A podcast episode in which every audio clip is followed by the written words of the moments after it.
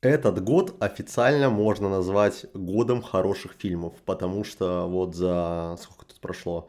Практически два месяца я уже посмотрел больше годноты, чем за весь прошлый год. Да, вот такое громкое заявление в начале 24 выпуска Гиканутова. Всем привет, ребята. Сегодня я буду один. Миша поехал на родину, дышать свежим воздухом, решать свои дела, видеться с родными и близкими. В общем, он все вам расскажет, когда вернется. А пока наливайте себе что-нибудь вкусное, горячее, делайте погромче ваши подкастоприемники и погнали слушать, что же я такого посмотрел.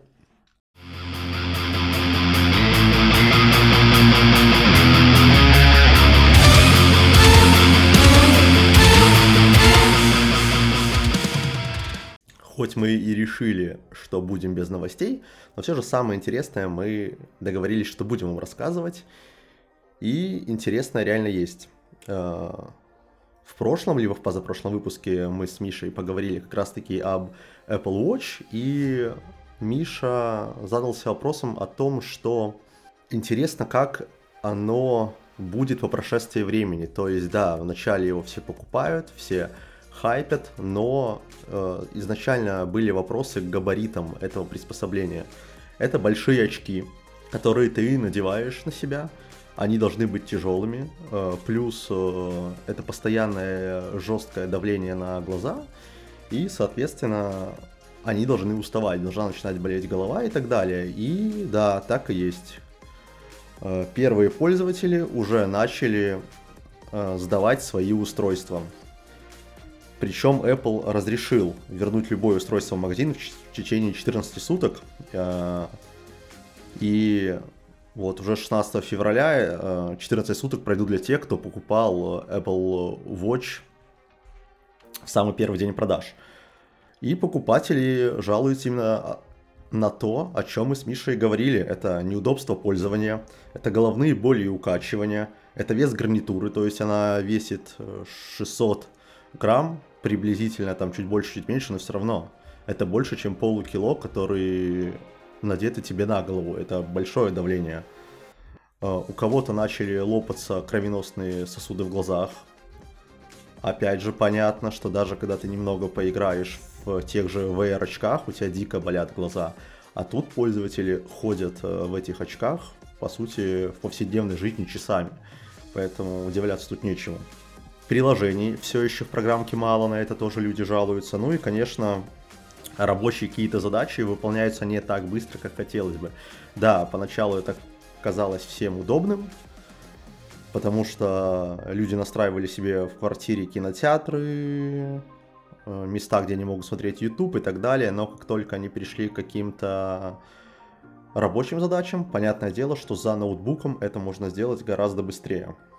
Вот, посмотрим, к чему это приведет э, дальше, как Apple будет это, с этим справляться, потому что вначале это было на хайпе, люди покупали, боготворили Apple, что они создали будущее и так далее, там чуть ли э, не говорили, что это начало киберпанка, но вот и выяснились первые недостатки всего этого.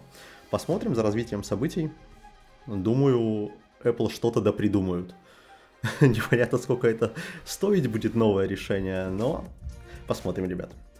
Ну и второе, о чем бы хотелось поговорить, это Ubisoft. Да, моя любимая компания. У них новый скандал. Сотрудники э, планируют организовать забастовку в Париже. И э, связано это с тем, что разработчики хотят добиться повышения зарплат в соответствии с уровнем инфляции, а не ниже него, как предлагает руководство. То есть второй год подряд э, руководство Ubisoft поднимает во Франции зарплаты своим сотрудникам сумму ниже инфляции. Соответственно, в среднем зарплата их понижается, ну, если мы берем в отношении их жизни. Также это не единственная проблема Ubisoft. Разработчики сейчас находятся в очень шатком положении, потому что последний принц Перси провалился, Хоть это и вышло очень крутой игрой, но э, Принц Перси не показал э, тех результатов, которые бы хотели видеть Ubisoft. И если они говорят о том, что тот же Аватар провалился, у которого там проданных экземпляров в районе 2-3 миллионов копий, то новый Принц Перси продался там э, примерно в 200-250 тысяч копий, и это прям большой провал. Плюс скоро выходит, э, как вы знаете, Skull and Bones, которую разрабатывают уже 13 лет. Ubisoft хотят за нее получить 70 э, долларов. И Евгеймо, который является директором студии, э, везде говорит о том, что это 4A игра, и за нее нужно платить такие деньги. Проблема лишь в том, что это будет сервисная игра, и непонятно, насколько такое решение будет обоснованным. Тем более, что от игры и так сейчас очень маленькие ожидания, потому что э, репутация Ubisoft на дне. Все на дно!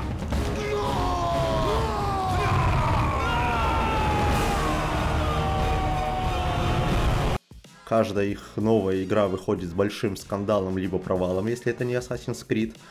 Плюс это игра, которую делали 13 лет, которую постоянно меняли, который постоянно назначали нового гейм-директора. Он приходил, вносил свои коррективы.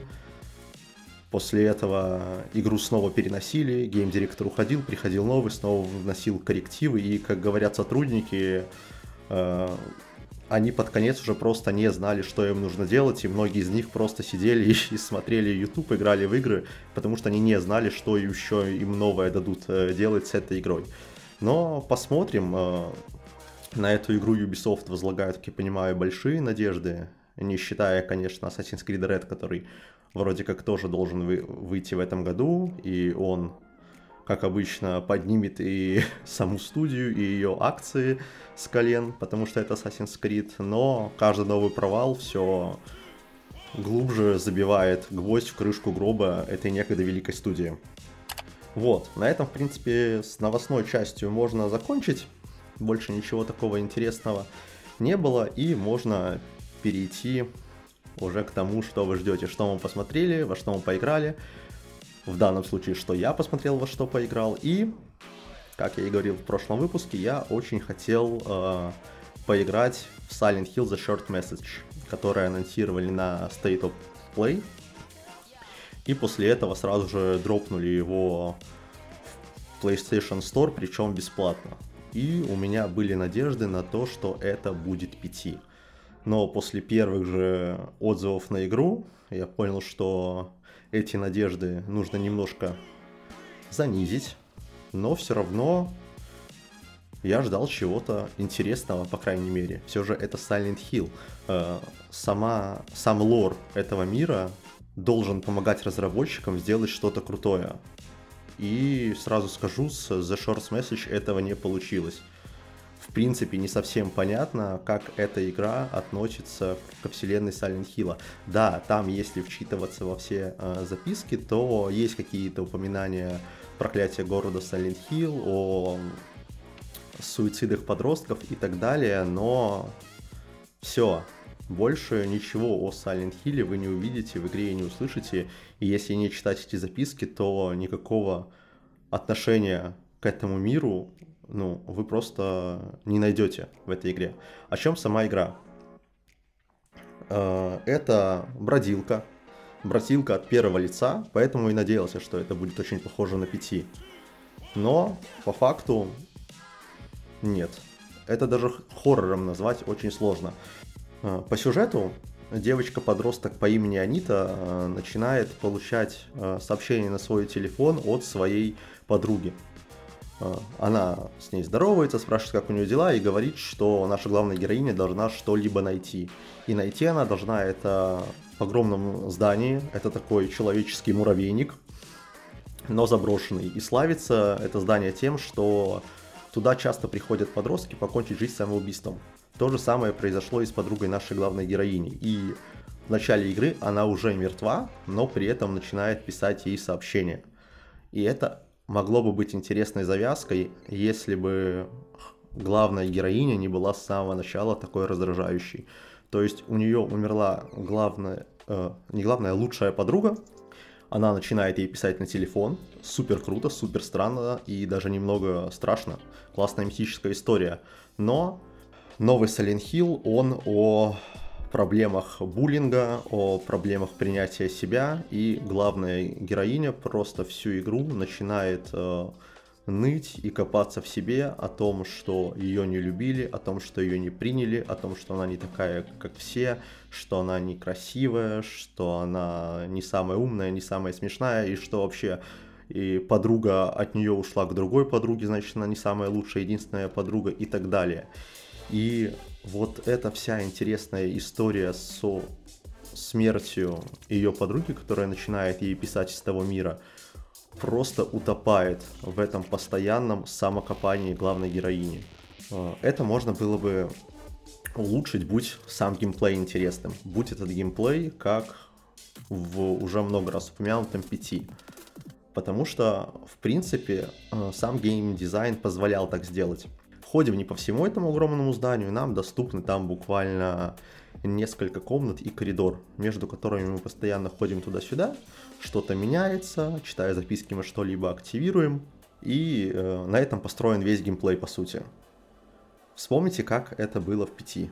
Ты ходишь, там постоянно какие-то неприятные звуки, тебя постоянно что-то пугает, атмосфера постоянно нагнетается.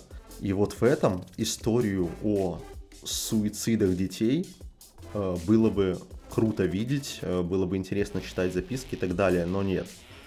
Тут э, не происходит практически вообще ничего. О какой-то атмосфере и скримерах вы можете вообще забыть. То есть это абсолютно линейные коридоры, комнаты практически никак не меняются. То есть если в пяти там могли как-то измениться картины, еще что-то, ты постоянно находил какие-то новые детали, ты там идешь, заходишь в комнату, где раньше была люстра, а там уже холодильник, с которого кровь капает, и на тебя сверху призрак смотрит и так далее. А тут такого нет.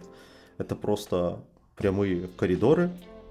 Они интересно задизайнены, да, то есть там есть, например, э, лестничная площадка, где все заклеено такими маленькими квадратными стикерами, на которых написано лузер, лузер, лузер, лузер и так далее. Это очень красиво. Я не представляю, сколько разработчики потратили сил, сил чтобы это все написать и залепить, и это круто. Но это, наверное, единственный плюс, это вот именно вот эта графическая составляющая э, и того, как все задизайнено вокруг тебя. Но во всем остальном это просто скучно. Вот ты прочитал записку, ты прошел в комнату, там все закрыто, ты ищешь еще одну записку, читаешь ее, открывается дверь, ты идешь туда, там опять все закрыто, ты снова читаешь записку, Иногда тебе пишет э, подруга на телефон, иногда пишет мертвая, иногда пишет еще живая подруга. У них там такой дружеский слэш любовный треугольник. Вот, ты это все читаешь, открывается еще одна дверь, и ты ходишь туда-сюда, туда-сюда, туда-сюда, потиху открывая историю, почему вообще ее э, подруга самоубилась, и э, как к этому всему относится главная героиня. И иногда э, там, по сути, игра разделена на три секции. Вот, каждая секция начинается с того, что ты просыпаешься в этой э, заброшенной общаге, читаешь сообщения от своей мертвой подруги и идешь по этим коридорам.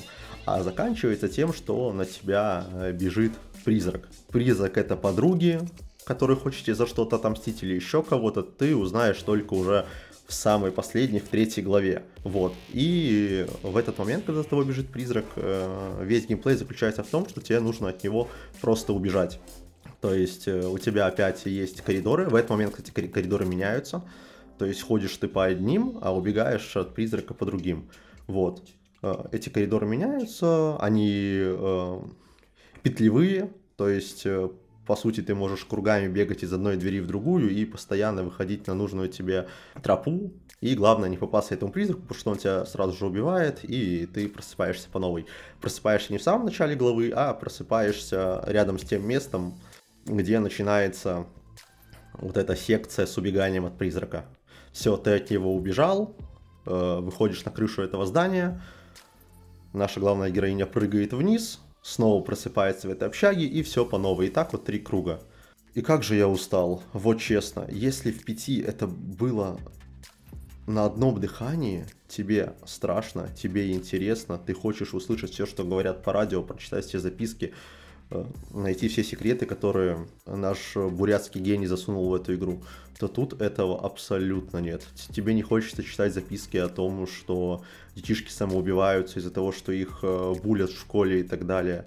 Тебе не хочется по сто раз ходить по одним и тем же коридорам, потому что это скучно, в них ничего не происходит, тебе просто не хочется в нее играть. И самое э, тяжелое это то, что в третьем акте вот это убегание от призрака, оно настолько душит тебя, тебе там не надо, надо не просто убежать, а еще и найти э, пять предметов, которые открывают двери. И ты просто бегаешь, находишь четыре, тебя убивают, и ты бежишь по новой.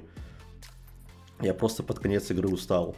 И вроде я очень ждал эту игру, хотел попугаться, хотел развлечься, отдохнуть, в итоге я не попугался, меня только раздражила главная героиня. Я прям э, сидел, мы сидели с друзьями, играли.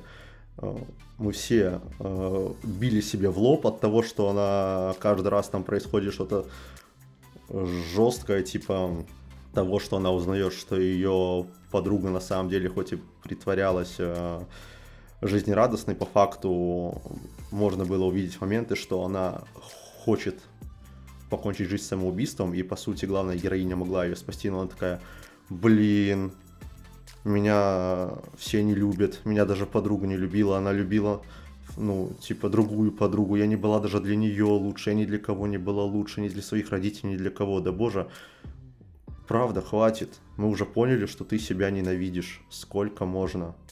Но нет, она продолжает ныть до самой, до э, последней минуты игры. Вот, это дико раздражает. И плюс э, я не отдохнул, я именно устал. Я устал, потому что под конец игра тупо задушила. Вот как-то так, поэтому кто ждал PT-версия 2.0, я э, вас предупреждаю, что это не оно. Она бесплатная, она в принципе выглядит красиво, поэтому ее э, попробовать можно но не стоит ждать откровений, не, не стоит ждать того, что вам будет страшно. Я не испугался ни в одном моменте. Максимум, э, может, от того, что я когда бежал по коридору, как я сказал, они петлевидные, и ты, получается, вроде от призрака убежал, но поворачиваешь, а она там стоит в этот момент, типа, да, страшновато, но это не из-за того, что атмосфера крутая или скример крутой, а потому что ты повернул и вырезался в призрак, от которого тебе казалось, что ты убежал. Все, больше игра это не может дать ничего. Это пустышка в красивой обертке. Вот, как-то так. Да, там есть э, пару хороших мыслей, вот как раз-таки о том же э, буллинге, э, об отношении одноклассников к своим сверстникам, к своим друзьям, о том, что учителя на это никак не реагируют и так далее, о том, что родители никак не обращают внимания своих детей, на то, что у них творится в жизни, и из-за этого могут быть трагедии. Да, это хорошие мысли, но они слишком плохо поданы в этой игре, вот, скажем так. Поэтому за бесплатно попробуйте, но ничего не ждите. А теперь переходим к хорошему. Как я и сказал, этот год он начался просто замечательно в плане фильмов каждый выпуск э, мы с Мишей находим, э, что похвалить. В этом выпуске я буду только хвалить, скажем так. И первый фильм, о котором бы хотелось рассказать, это «Стальная хватка». Либо «Железный коготь», потому что на английском он так и называется, Iron Claw. Фильм, в очередной раз э, это байопик, биография, которая основана на жизни рестлера Кевина фон Эриха и его семьи сразу, что бы хотелось э, выделить в этом фильме, это его актерский состав. Тут засветились Зак Эфрон, и все они на главных ролях, чтобы вы понимали. Это Зак Эфрон, это Лили Джеймс, это Харрис Диккенсон, это Мора Тирни. Это прекраснейшие актеры. Любимый актер сейчас из драматических э, сериалов, либо фильмов, это Джереми Аллен Уайт, который снимался в «Медведе», который снимался в «Бестыжих», и снимается тут, в одной из главных ролей. Я просто обожаю этого актера, и в данном фильме он снова не подвел. Так вот, о чем этот фильм? У нас есть э, Джек фон Эрих. Это владелец WCW э, клуба, Это рестлерский клуб. У него много детей, которых он э, хочет научить заниматься рестлингом, чтобы они продолжили его дело, чтобы они раскручивали его компанию и чтобы хоть кто-то из их семьи завоевал э, главный пояс в рестлинге, стал чемпионом мира, чтобы он съездил на все самые лучшие соревнования, чтобы и э, быть э, лучшей студией, которая тренирует рестлеров. У него четверо детей, один из них вот как раз-таки Кевин, историю которого на истории которого и основан этот фильм, играет Зак Эфрон, и он в начале фильма уже рестлер, он уже многого добился, он э, постоянно выигрывает бои, но во время боя с чемпионом мира, мира Харли, э, Харли Рейс, или как его звали, с Харли Рейсом, он его жестоко избивают, и побеждает он только потому, что Харли Рейса дисквалифицируют. Соответственно, отцу это не нравится, но э, у него есть еще дети. И э, в этот момент он начинает продвигать э, второго своего сына, Дэвида, что теперь э, он будет э, участвовать в всех соревнованиях, потому что этот Дэвид, он э, очень языкастый. То есть, когда Кевина избили и дисквалифицировали чемпиона мира, Кевин, э, ну, кое-как встал, попытался микрофон что-то сказать, но у него было сбито дыхание, потому что если вы видели рестлерские бои, то вы понимаете, какие там удары. Его кинули спиной э, о бетонный пол, ну и, соответственно, дыхания у никого нет, чтобы что-то сказать. Но вышел этот Дэвид, э, сказал, что он и его семья не считают это за нормальную победу, что они хотят реванша, где его брат Кевин просто изобьет этого чемпиона мира и в честном бою заберет чемпионский пояс. Отцу это понравилось, ну и он начал везде этого Дэвида э, продвигать. Параллельно с этим в Америке происходит э, бойкот Олимпийских игр. Это в 1980 году, это реальная история. И один его, из его сыновей, э, который планировал там участвовать, он э, не помню, как это называется, когда кидают такие э, каменные диски. Вот я честно не знаю, как это соревнование называется. Но э, все его мечты на выступление на Олимпийских играх рушатся, он возвращается домой, ну и, соответственно, отец э, ему предлагает тоже стать рестлером. И вот э, наших три брата из четырех, э, Дэвид, Кевин и Эрих, начинают побеждать во всех соревнованиях, зарабатывать титулы, но не все так хорошо. И что именно нехорошо, нужно смотреть самим.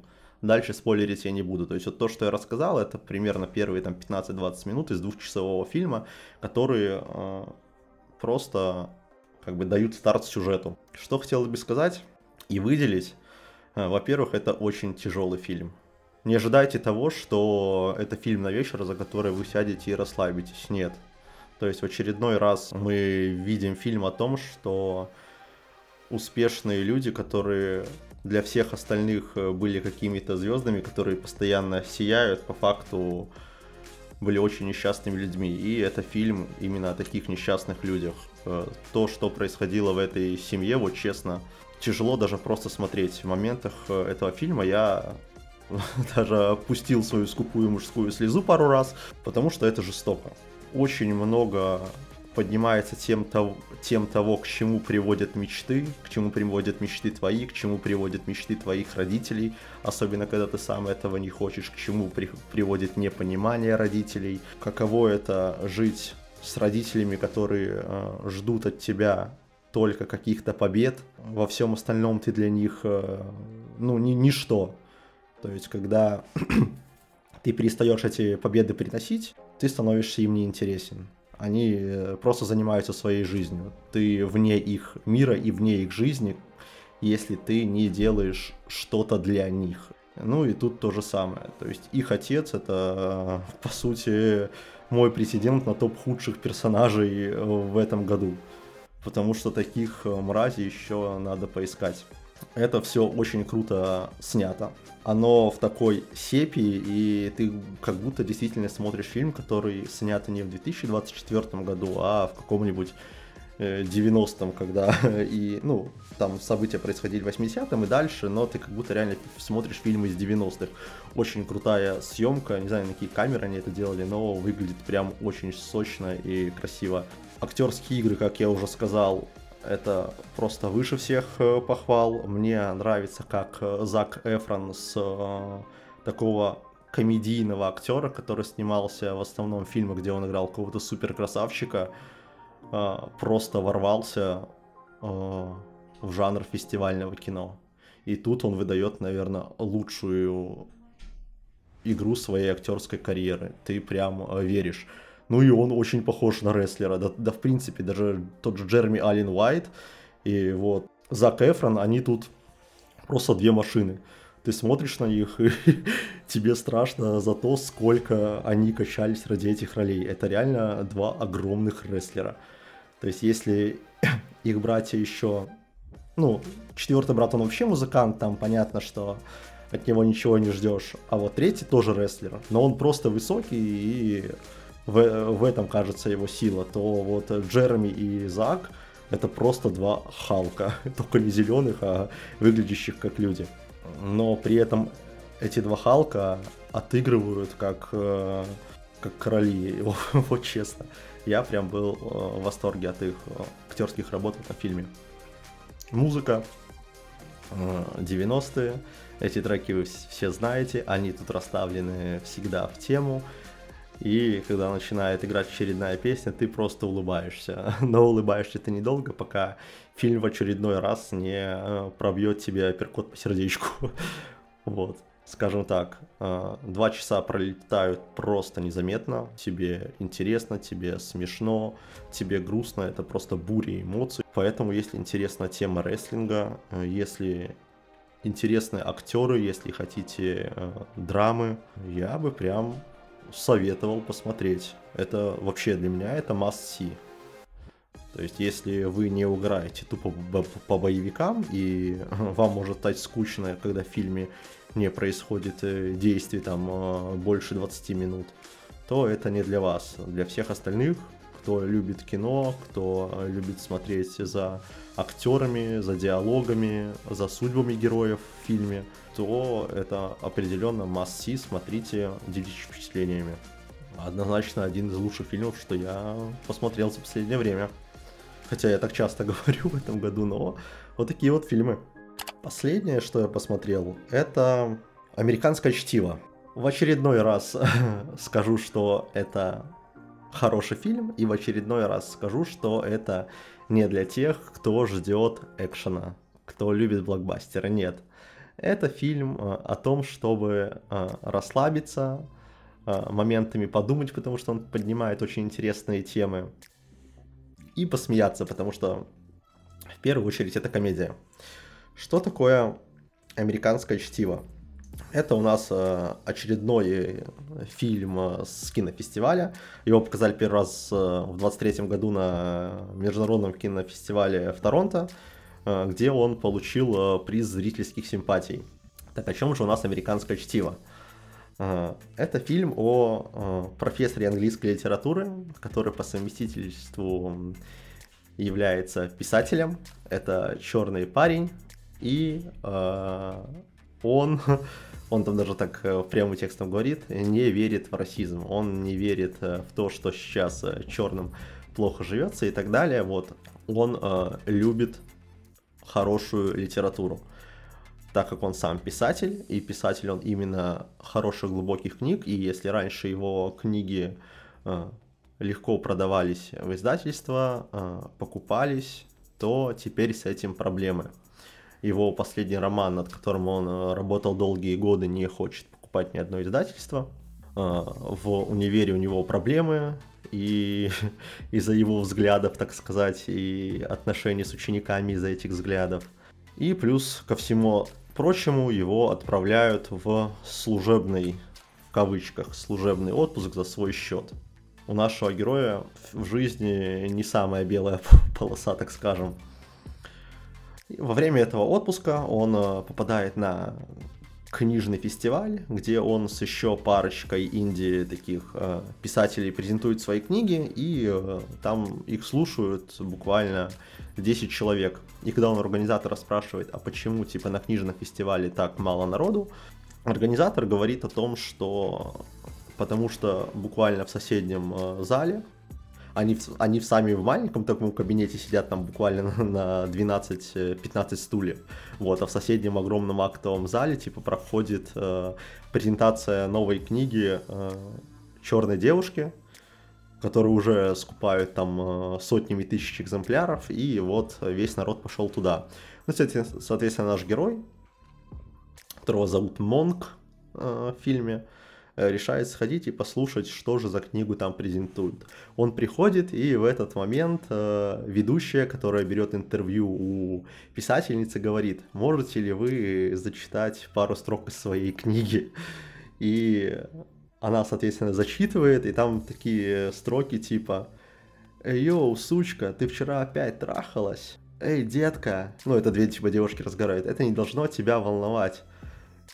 Как не должно волновать? Твоя пилотка всегда меня волнует. Она уже как проходной двор. Нет, она станет проходным двором после того, как я сделаю аборт. Ну и все в таком духе, то есть там полная э, жесть, э, на таком абсолютно уличном языке написанная. Но всем это нравится, все аплодируют, потому что эта книга, мол, репрезентует э, черных людей и жизнь черных людей в этих э, районах так называемого гетто. Наш герой просто в шоке, он э, на мели, он написал офигенную книгу, которую никто не хочет покупать, а вот такой вот э, трэш и, э, прямо скажем, мусор скупают сотнями тысяч экземпляров, и его это не устраивает. И он решает по приколу написать тоже подобную книгу. Ну, а дальше смотрите, что происходит. Uh, опять же, must see.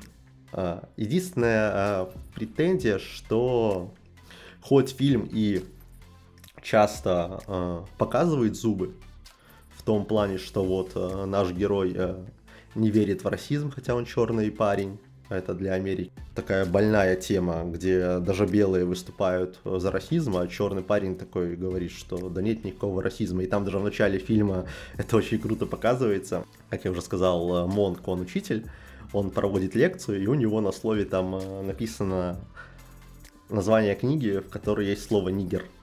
И он спрашивает, типа, что не так тут написано? И белая студентка, белая, заметьте, э, учитель черный парень, студентка белая.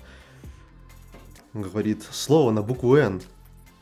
Монк такой, мол, а что не так? Вот с двумя, типа, или с одной, не помню, там, Г, написано все правильно. Она говорит, нет, как вы можете так говорить? Это же плохое слово, оно меня задевает. Он такой, что? Тебя задевает слово нигер? Нормальное же слово. Она такая, нет, не говорите это слово вслух, типа, мне плохо от этого, белая студентка. Ну, я что-то э, там ответил, нам это не показывают, это все за кадром происходит. Ну, и она там в слезах уходит из зала.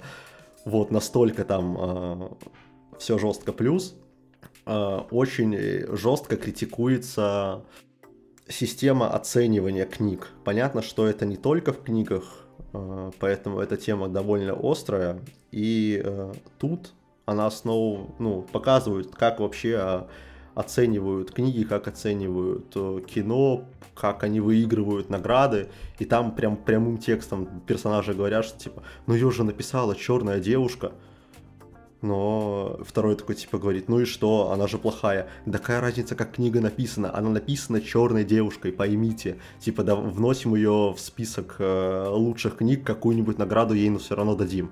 Вот, настолько там э, критикуют вообще все происходящее сейчас э, в Америке и критикуют это черные актеры. Это очень круто, но при этом э, может отпугнуть то, что большая часть актерского состава это именно черные ребята. То есть это кому-то может не понравиться. Плюс в фильме есть гей, которого не принимают э, родители. То есть вот такая небольшая повесточка проскальзывает. То есть э, и фильм, с одной стороны, очень э, такой зубастый и крепкий в плане того, какие идеи он продвигает. но при этом умудряется балансировать на э, такой толерантности, так скажем. Но смотрится это все очень э, круто, интересно и смешно. Опять же, э, если стальную хватку я похвалил за то, как это снято, э, за музыку, то тут прям все вообще очень-очень стандартно, кроме самого сюжета. Для тех, кто смотрит аниме, вот, э, могу сравнить это с повседневкой. Вот, это повседневка, но на такие э, остросоциальные темы. Тут, опять же, очень крутые актеры. Э, кстати, практически всех их я видел в первый раз.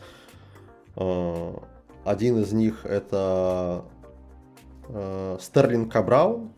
Его вы можете знать по сериалу «Бруклин 9.9». Вот, я нарезки с ним какие-то на ютубе видел, самого актера, ну, сам сериал я не смотрел, поэтому актер для меня был в новинку. И э, Джеффри Райт, который играет самого этого Монка. С этим актером я тоже раньше как будто бы не сталкивался, но теперь хочу посмотреть его фильмы. Потому что тут он играет этого недовольного своей жизнью, недовольного происходящим вокруг доктора, ну просто замечательно.